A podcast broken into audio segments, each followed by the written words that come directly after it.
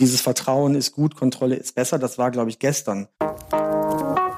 Willkommen bei How to Hack, dem Podcast von Business Punk. Hier verraten euch erfolgreiche Gründerinnen und Gründer, Macherinnen und Macher und Kreative, was sie in ihrem Job anders machen. Unsere Gäste erklären euch ihre persönlichen Tipps und Hacks fürs Arbeitsleben. Und das Beste daran ist, dass es nicht nur einfaches Blabla gibt, sondern handfeste Learnings. Ich bin Tijen, Gründerin und Moderatorin und freue mich sehr, Host dieses Podcasts zu sein. Hallo und herzlich willkommen zu einer neuen Folge von How to Hack, dem Podcast von Business Punk. Ich freue mich sehr, dass ihr eingeschaltet habt und es erwartet uns ein sehr, sehr spannendes Thema, was ehrlicherweise gerade jetzt in dieser Corona-Krisenzeit eines ist, was finde ich über allem schwebt, nämlich das Thema Vertrauen. Vertrauen in Politik, Vertrauen in die Wirtschaft, Vertrauen was das Thema Kolleginnen und Kollegen betrifft. Und dazu habe ich mir jemanden digital an die Seite geholt, der sich sehr stark mit diesem Thema auseinandersetzt. Er ist Managing Partner bei Jung von Matt Sports und heißt Holger Hansen. Ich freue mich sehr, dass du da bist, lieber Holger. Ja, lieben Dank für die Einladung, liebe Tijen. Schön, dass ich da sein darf. Dass wir uns zumindest digital sehen, immerhin. Gott sei genau. Dank gibt's die Möglichkeiten. Ich habe mal so ein bisschen geguckt, was du schon so zum Thema Vertrauen erzählt hast. Und da ist mir ein Interview aufgefallen, wo du gesagt hast, für 2020 hast du dir vorgenommen, zwei Bücher pro Monat zu lesen. Jetzt würde mich interessieren, wie ist der Schnitt? Gerade etwas unter Plan, aber tatsächlich nicht so sehr, dass es nicht mehr einzuholen wäre. Also eigentlich müsste ich ja heute, Stand heute im Mai bei, bei dann zehn Büchern sein. Ich glaube, ich bin bei acht und dann lese ich gerade von Peter Guber Tell to Win und das wäre dann Nummer neun. Da bin ich aber dann auch recht, schon recht weit fortgeschritten. Das heißt, die Hoffnung besteht, dass ich am Ende wirklich bei 24 oder vielleicht sogar mehr lande. Das ist wirklich sehr gut und vor allem ist es, finde ich, ein Vorsatz, den wir uns, finde ich, alle nehmen sollten, weil ich kenne das auch. Ich bin irgendwie nur noch digital unterwegs. Ich glaube, das letzte Mal, dass ich wirklich so ein analoges Buch in der Hand hatte, war, als ich jemanden für sein Buch sozusagen interviewt habe. Aber mhm. wirklich, dass ich mir mal Privatzeit genommen habe, das fällt irgendwie hinten raus. Jetzt habe ich gesagt, du beschäftigst dich sehr stark mit dem Thema Vertrauen. Ich kann mir vorstellen, dass du dir auch Bücher an die Seite genommen hast, die sich mit diesem Thema sehr beschäftigen. Gibt es mhm. da welche, wo du sagst, die haben dich extrem inspiriert, dich noch mehr mit dem Thema auseinanderzusetzen? Ja, es gibt ein gutes Buch von Brené Brown, das ich tatsächlich auch schon gelesen habe. Das war relativ am Anfang dieses Jahres. Da geht es sehr stark um Vertrauen. Da bin ich drauf gekommen, weil, weil das in einem der Bücher, das, das ich wirklich in, äh, auch Anfang des Jahres gelesen habe, das mich, oder nochmal gelesen habe tatsächlich, das mich sehr begeistert hat. Das ist Ed Catmull, die Kreativitäts AG. Ed Catmull ist einer der Gründer von Pixar. Mhm. Und der hat dann, nachdem ich dann auch mal rechts und links noch ein bisschen geschaut habe, was hat er eigentlich noch so alles gesagt, der hat unter anderem auch dieses Buch von Brené Brown empfohlen, das heißt Dare to Lead. Und da stehen auch wirklich viele, viele gute Dinge drin, die sich mit dem Thema Vertrauen auseinandersetzen und unter anderem eben auch Einsatz, der da heißt, dass man eben Vertrauen in den kleinsten Momenten sich erarbeiten muss und dass es eben nichts ist, wo es darum geht, dass ich eben Leuten befehle oder sage, sie haben mir jetzt zu vertrauen oder das anordnen kann, sondern es sind halt eben die kleinen Augenblicke, die das ausmachen. Es gibt so ein geflügeltes Wort, oder eine Denkweise, die mir häufig begegnet, wenn ich mit Menschen auch über das Thema Vertrauen spreche oder einiges lese. Es geht so in die Richtung, das hast du schon angedeutet. Also man muss es sich erarbeiten irgendwo mhm. auch, ja, und man muss es natürlich auch irgendwo halten. Kann aber auch sein, dass es relativ schnell wieder weggeht. Und zwar auch tatsächlich so von heute auf morgen. Jetzt war ich vor meiner Tätigkeit als Unternehmerin, war ich so im politischen Kontext unterwegs. Da muss ich immer dran denken, weil ich da sehr nah an Leuten gearbeitet habe, die von heute auf morgen weg waren und mhm. das Vertrauen nicht mehr genießen durften.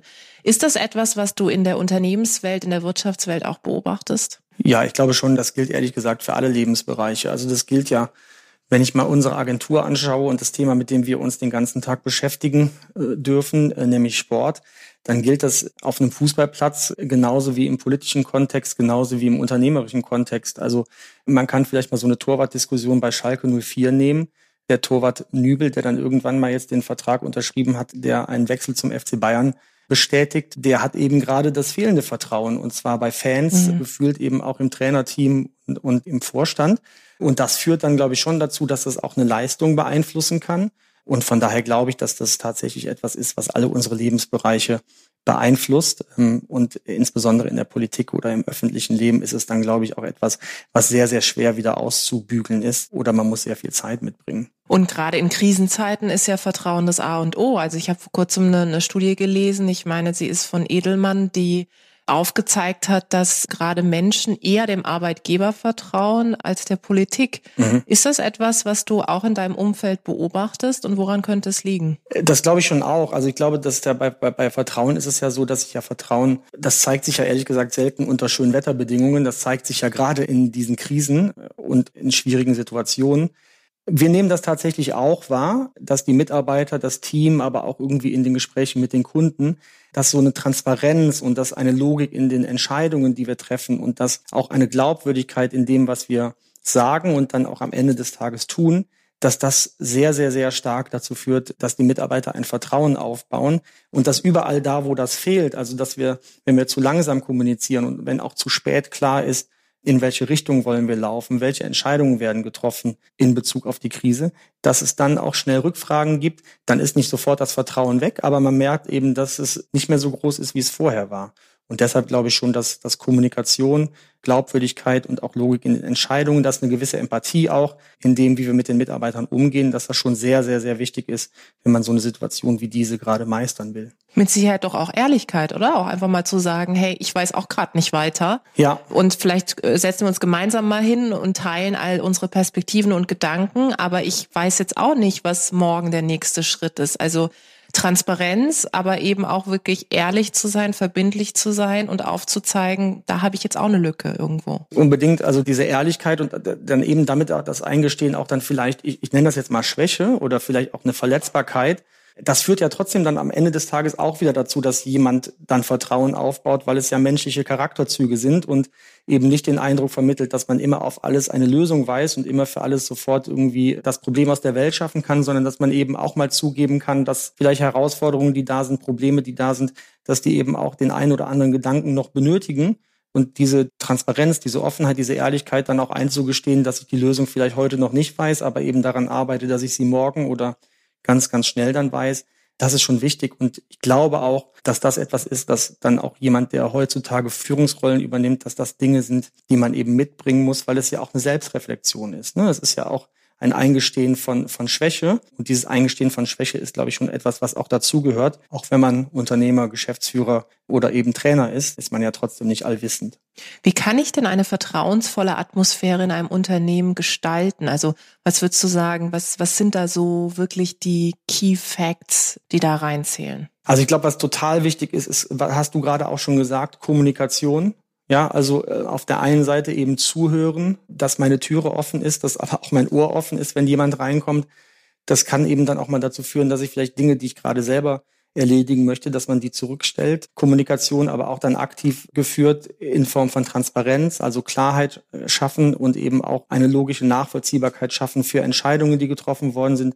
Ich glaube, was ganz, ganz wichtig ist, ist, sagten wir gerade auch schon mal, ist das Thema Empathie. Also wie sehr kann ich mich auch in Mitarbeiter reinversetzen, die vielleicht mit so einer Homeoffice-Situation gerade nicht so gut umgehen können und zurechtkommen, weil sie vielleicht dann in einer kleineren Wohnung wohnen, weil sie vielleicht alleinerziehend sind, weil sie eben dann vielleicht neben der Arbeit und der Erziehung und dem Homeschooling der Kinder dann einfach mehr Schwierigkeiten haben als jemand, der als Single durch die Welt läuft. Und ich glaube tatsächlich, dass, was du schon sagtest, eben Wort halten, Ehrlichkeit und Glaubwürdigkeit mhm. noch wichtig ist. Kann ich denn sowas wie Empathie eigentlich lernen? Also ich glaube, so, so Dinge wie offen und klar zu kommunizieren, mhm. das ist ja schon was, was ich mir vielleicht ein Stück weit aneignen kann. Ja, wenn Leute sagen, du musst irgendwie klarer in deiner Kommunikation sein, ist bei mir Signal, okay, offensichtlich ist so, wie ich gerade spreche oder kommuniziere, relativ undeutlich. Ich finde, bei Empathie ist das durchaus eine Krux, weil irgendwo ist das ja ein Einfühlungsvermögen, das du ja eigentlich mitbringen solltest im Idealfall, was ich aber häufig auch schon selber gesehen habe, was einige Leute irgendwie gar nicht haben. Ich glaube, wir ja. haben jetzt alle Bilder von Menschen in unseren Köpfen, wo wir wissen, okay, das ging gar nicht. Und ich glaube, Empathie ist ja häufig auch eine Auslegungssache. Mhm. Also was du vielleicht als empathisch empfindest, empfinde ich vielleicht gar nicht so. Also glaubst du, das kann man lernen? Ich glaube, dass, äh, dass das schon viel Voraussetzungen auch dann im, im Charakter da sein müssen, um das überhaupt zuzulassen. Ja? Also ich glaube ja, ein, ein Punkt der Empathie eben fördert, ist so etwas wie Zuhören. Also ich muss ja erstmal überhaupt mir die Zeit nehmen und auch die Geduld mitbringen, zuzuhören und verstehen zu wollen, was meine Mitarbeiter oder eben auch meine Partner oder meine Kunden, was die beschäftigt, um dann überhaupt eine empathische Reaktion darauf zeigen zu können. Ich glaube, dass ganz, ganz oft scheitert das schon bei diesen kleinen Momenten, die da jeder äh, relativ einfach eigentlich zulassen könnte. Und ansonsten ist Empathie, glaube ich, tatsächlich etwas, was, was dann nicht äh, lernbar ist, aber in dem es eben auch verschiedene Abstufungen gibt, äh, wie du gerade schon sagtest, die dann eben einfach dann auch auf den persönlichen Merkmalen der Person beruhen. Also was ich als empathisch empfinde und was du als empathisch empfindest, das sind möglicherweise zwei unterschiedliche Paar Schuhe. Aber ich glaube schon, dass eben das, was eine Empathie zulässt, Zuhören, Kommunikation, dann vielleicht auch mal Herz zeigen, vielleicht auch mal eine Verletzbarkeit zeigen, äh, eine Selbstreflexion, ähm, auch mal Kritik zulassen, dass diese Dinge tatsächlich schon etwas sind, die auch dann Menschen zulassen und geschehen lassen können, die vielleicht mal per se erstmal nicht so empathisch sind wie andere. Wie sieht's bei dir aus? Hast du eine Transformation durchgemacht? Würdest du sagen, du warst schon immer jemand, der ja empathisch unterwegs war. Ich habe gesehen, du bist seit über sechs Jahren bei Jungformat, oder? Mhm, Wenn mich nicht genau, alles also ja, genau. tatsächlich ja, gestern, gestern, äh, gestern sechsjähriges Jubiläum. Oh, ja, genau. herzlichen Glückwunsch. Ja, Dann danke, feiern danke. wir es sozusagen zusammen hier digital. Genau, genau.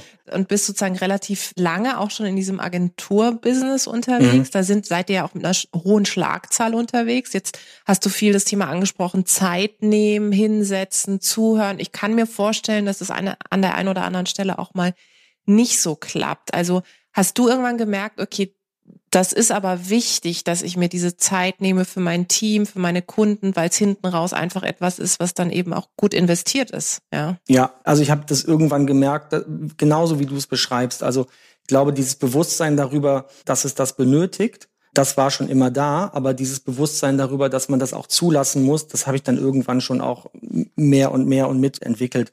Weil am Ende führt es eben dazu, in den Momenten, wo ich mich mehr damit auseinandersetze und vielleicht auch setzen muss als Führungskraft, was meine Mitarbeiter beschäftigt, was meine Kunden beschäftigt und was vielleicht auch mal ein ganzes Team beschäftigt, muss ich eben Dinge, die ich gerade selber auf meiner Agenda habe, auch dann im Zweifel mal ein bisschen hinten anstellen.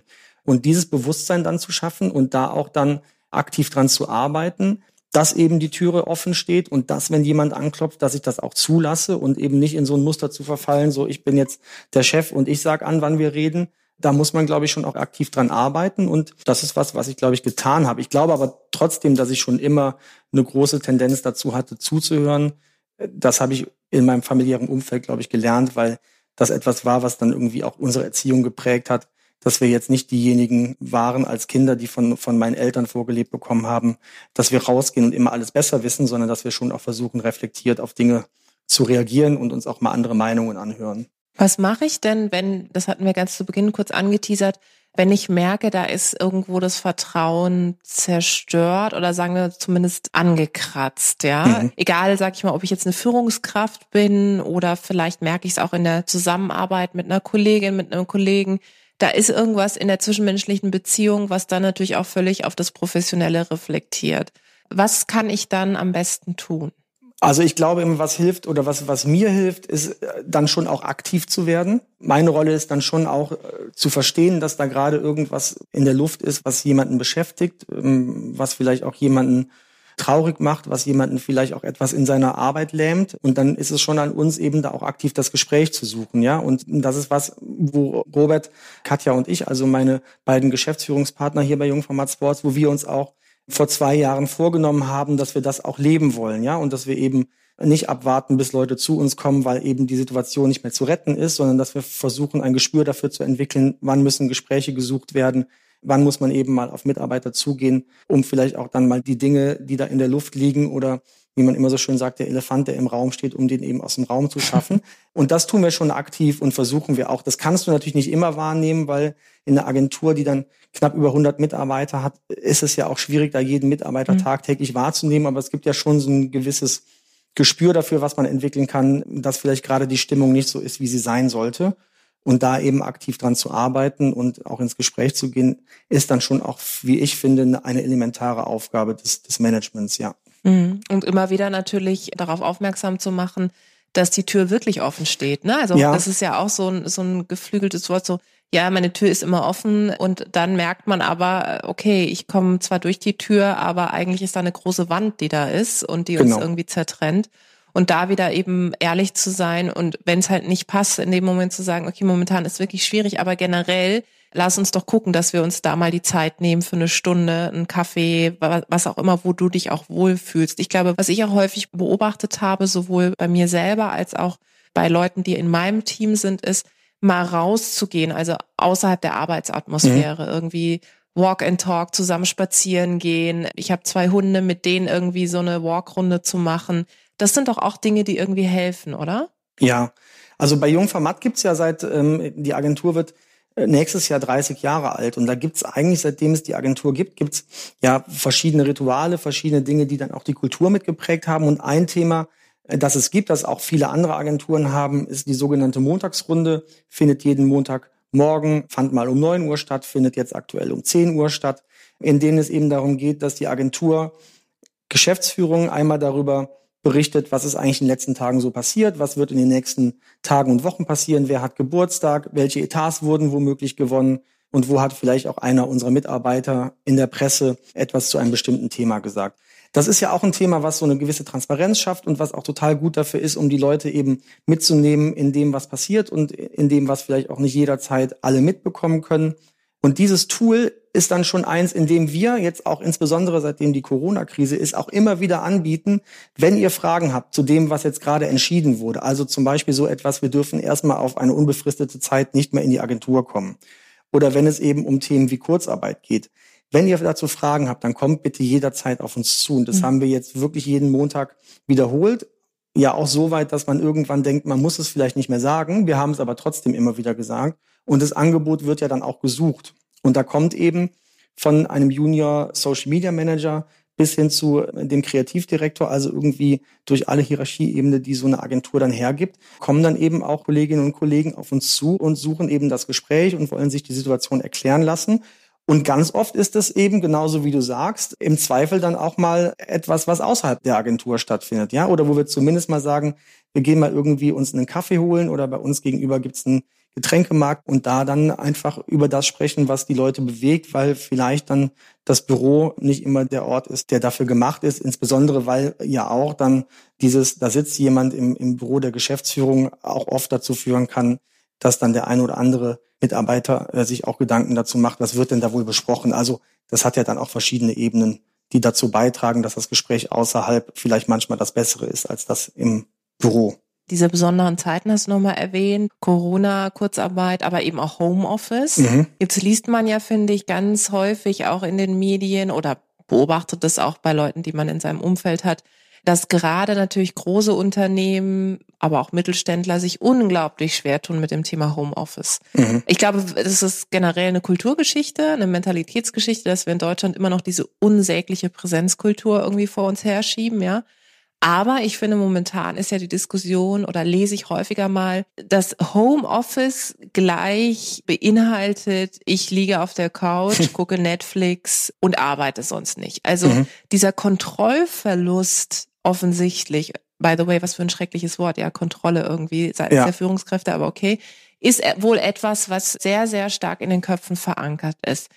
Woher kommt das und wie schafft man in dem Kontext eine vertrauensvolle Atmosphäre zu gestalten? Äh, ich glaube, erstens ist das mal eine Illusion. Also diese Illusion lautet, nur wer im Büro ist, der arbeitet auch. So, das ist ja eigentlich die, die Illusion, die dem Ganzen zugrunde liegt. Und ich muss jetzt ehrlich sagen, wenn ich dann auf die acht bis zehn Wochen mal zurückschaue, in denen das Homeoffice bei uns dann tatsächlich stattfindet, dass wir wirklich festgestellt haben, dass das in keinster Weise dazu führt, dass in irgendeiner Form Leistungseinbrüche da sind oder dass wir irgendwie Aufgaben nicht mehr gelöst bekommen, sondern ist es vielmehr festzustellen, dass wir wirklich, wenn wir den Mitarbeitern diesen Freiraum geben, wenn wir auch da wieder transparent kommunizieren, wenn wir eine Erwartungshaltung klar machen, wann möchten wir eben welche Aufgabenstellung gelöst haben, wie wollen wir das erreichen, dass wir dann genauso zu Lösungen kommen, wie wir das eben vorher auch getan haben. Ähm, das Einzige, das habe ich gerade schon im Vorgespräch mit deiner Kollegin auch besprochen, das Einzige, was ja wirklich fehlt, sind irgendwie diese persönlichen Momente. Also du hast halt das spontane Kaffeetreffen in der Küche oder vielleicht auch mal ein, ein Gespräch auf dem Flur, was eigentlich so nicht geplant war, die sind ja alle nicht mehr da. Und da sind ja auch ganz oft Impulse, die in diesen Gesprächen entstehen. Und die sind, glaube ich, auch ein bisschen verloren gegangen, weil du natürlich jetzt keinen WebEx-Call oder keinen Zoom-Call, wie wir ihn gerade haben, vereinbarst, um zu sagen, lass uns mal spontan zoomen, so, weil du hast ja schon Witz acht erzählen. bis zehn. Genau, genau, aber du hast ja schon acht bis zehn von diesen Calls am Tag und dann willst du irgendwie nicht auch noch den elften dazu holen. Aber wir haben halt festgestellt, dass dieses nur wer da ist, arbeitet auch, das ist eine, eine Illusion. Und am Ende geht es ja nicht um die Zeit, die die Mitarbeiter dann bei mir am Schreibtisch sitzen, sondern es geht eben um Produktivität und Output. Und um das irgendwie bestmöglich zu managen, braucht es auch da wieder eine Transparenz. Es braucht, glaube ich, viel Kommunikation, eben auch klar machen, was erwarten wir, wann muss eben welches Problem, welche Aufgabenstellung gelöst sein. Und es braucht, glaube ich, ein regelmäßiges Feedback, weil ich glaube, diese Unsicherheit dann auch herrscht, weil eben so spontane Gespräche auf dem Flur auch vielleicht mit dem Vorgesetzten nicht mehr stattfinden können. Diese Unsicherheit ist, glaube ich, schon auch ein Gift für so eine vertrauensvolle Beziehung, die man eigentlich hätte, wenn man zusammen im Büro sitzt. Jetzt hast du vorhin gesagt, ihr seid 100 Leute bei euch. Mhm. Kann ich mir vorstellen, ganz unterschiedliche Köpfe, ganz unterschiedliche Mindsets da auch mit dabei und wenn man, finde ich, relativ viel so jetzt über Generation Y und Z liest und die auch so ein bisschen beobachtet, merkt man ja schon und du wahrscheinlich auch, natürlich haben die eine andere Denke, was das Thema Arbeitskultur, Unternehmenskultur betrifft, auch mhm. wie sie arbeiten wollen, was ihre Bedingungen sind, um irgendwo auch zu arbeiten. Hast du denn das Gefühl, dass das Thema vertrauensvolle Unternehmenskultur etwas ist, was für die auch maßgeblich in der Entscheidung ist, wo arbeite ich? Ja, also wir haben ja eh ein relativ geringes Durchschnittsalter. Ich habe das interessanterweise vor zwei Wochen nochmal gesagt bekommen. Das ist bei uns 34 Jahre. Das ist ja in vielen Unternehmen dann im Mittelstand vielleicht auch im produzierenden Gewerbe vielleicht ein bisschen anders. Wir sind ähm, relativ divers, könnten tatsächlich auch noch ein bisschen diverser sein aber haben deshalb relativ viele junge Mitarbeiter. Und da merken wir schon, dass irgendwie bei dieser jungen Generation, dass diese klassische Führungskultur, die vielleicht durch Machtausübung oder durch Kontrolle, wie du ja auch sagst, geprägt ist, dass die halt darauf keinen, ich sag's jetzt mal ganz platt, die haben halt darauf keinen Bock mehr. Ne? Also die sagen halt, das akzeptieren wir nicht. Und dieses Vertrauen ist gut, Kontrolle ist besser. Das war, glaube ich, gestern. Mhm. Und in Zukunft gilt da viel mehr Vertrauenskultur schlägt Machtverhalten. Und das ist etwas, was die Leute einfordern, weil nämlich ja, und das glaube ich dann schon, dass es eben dann auch etwas ist, was daraus resultiert.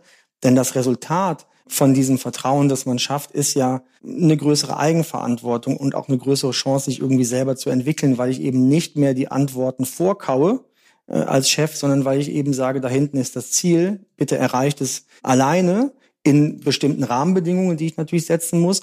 Aber diese Eigenverantwortung und auch diese Entwicklungsmöglichkeiten, das sind ja Dinge, die dann insbesondere die Gen Z auch einfordert und die sie eben auch unbedingt in ihrem Berufsumfeld haben wollen.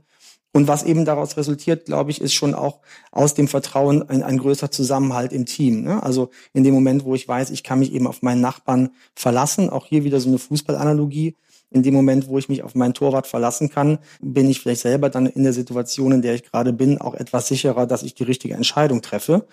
Das ist für uns schon eine der wichtigsten Grundlagen, um dann eben auch in der jungen Altersstruktur, die wir haben, erfolgreich arbeiten zu können. Jetzt kann ich mir aber durchaus vorstellen, und das erlebe ich auch, dass dieses Thema, okay, die, die jungen Talente hm, setzen sozusagen die Agenda und die Unternehmen müssen sich, sag ich mal, dem so ein bisschen anpassen, hier und da durchaus auch mal zu Diskursen oder Diskussionen führt, ja. ja. Stichwort, äh, freitags will ich, jetzt mal absolutes Klischee, irgendwie, keine Ahnung, um 14 Uhr will ich gehen, weil ich Work-Life-Balance und so weiter und so fort. Ich kann mir vorstellen, dass du jetzt auch noch ein bisschen anders sozialisiert bist. Mhm. Nicht nur, weil du vielleicht einer anderen Generation angehörst, sondern weil du, glaube ich, auch dadurch, dass du so lange im Agenturbusiness bist, natürlich viel auch mitbekommen hast und ja auch nicht da wärst, wenn du nicht irgendwie bereit wärst, die Extrameile zu gehen. Wie schwer ist es manchmal auch vielleicht von jungen Talenten, die Extrameile einzufordern oder kommt die dann automatisch, wenn die Unternehmenskultur passt? Das ist auch eine Persönlichkeitsfrage, glaube ich. Man merkt es eben in diesen Zeiten auch gerade. Es gibt Menschen und es gibt Mitarbeiter, die sind jederzeit bereit, das zu tun und das zu liefern, nämlich diese Extrameile zu gehen. Und es gibt eben Leute, denen muss man vielleicht noch mal ganz kurz erklären, warum es gerade im Moment sinnvoll wäre, diese Extrameile zu liefern, weil es vielleicht dann nächste Woche eine wichtige Präsentation gibt oder weil es eben nächste Woche eine Entscheidung gibt, auf die wir hinarbeiten wollen für die wir bestmöglich gerüstet sein möchten, mit denen man eben dazu dann nochmal sprechen muss. Aber wenn man dieses große Ganze erklärt und wenn man eben auch sagt, wofür ist das gerade gut und wenn man eben dann auch das Bild aufmacht, dass es ja nicht darum geht, dass ich jetzt gerade jemanden ausbeuten möchte und irgendwie ähm, mein größtes Interesse ist, ihm seine oder ihr seine ihre Zeit zu klauen, sondern das größte Interesse ist halt, dass wir das bestmögliche Ergebnis liefern, dann habe ich ehrlich gesagt noch niemanden in unserem Agenturumfeld und dann auch nicht in den Umfeldern, in denen ich früher tätig war, erlebt, der gesagt hat, hm, da habe ich jetzt aber keine Lust drauf, ich mache das jetzt nicht. Was es dann schon mal gibt, ist, dass halt gesagt wird, na gut, ich gehe halt freitags um 14 Uhr nach Hause, weil ich tatsächlich auf eine Familienfeier möchte, aber ich erledige das dann vielleicht irgendwie am Montag oder ich erledige es irgendwie am Sonntagabend.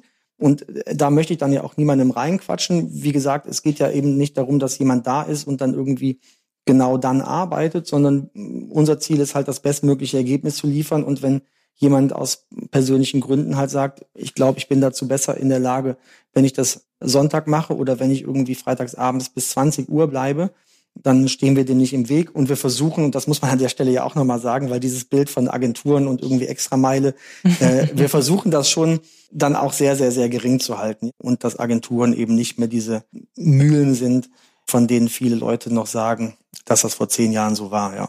Ich glaube, es verändert sich auch tatsächlich durch den Wettbewerb einfach, den War of Talents sozusagen auch. Das, was wir gerade besprochen haben, angeteasert haben, dass natürlich viele, gerade junge Talente, sich aussuchen können, wo sie arbeiten können. Die sind bestens ausgebildet. Und natürlich überlegen die sich, okay, wenn jetzt, sage ich mal, dieses Klischee von einer Agentur irgendwo rumschwirrt um mich herum ob ich dann da wirklich irgendwie bereit bin, reinzugehen. Und deswegen sehe ich und beobachte ich auch in meinem Netzwerk, dass sich das Agenturbusiness massiv verändert hat. Übrigens mhm. auch das Beratungsbusiness, ja. Also mhm. da tut sich auch gerade sehr, sehr viel.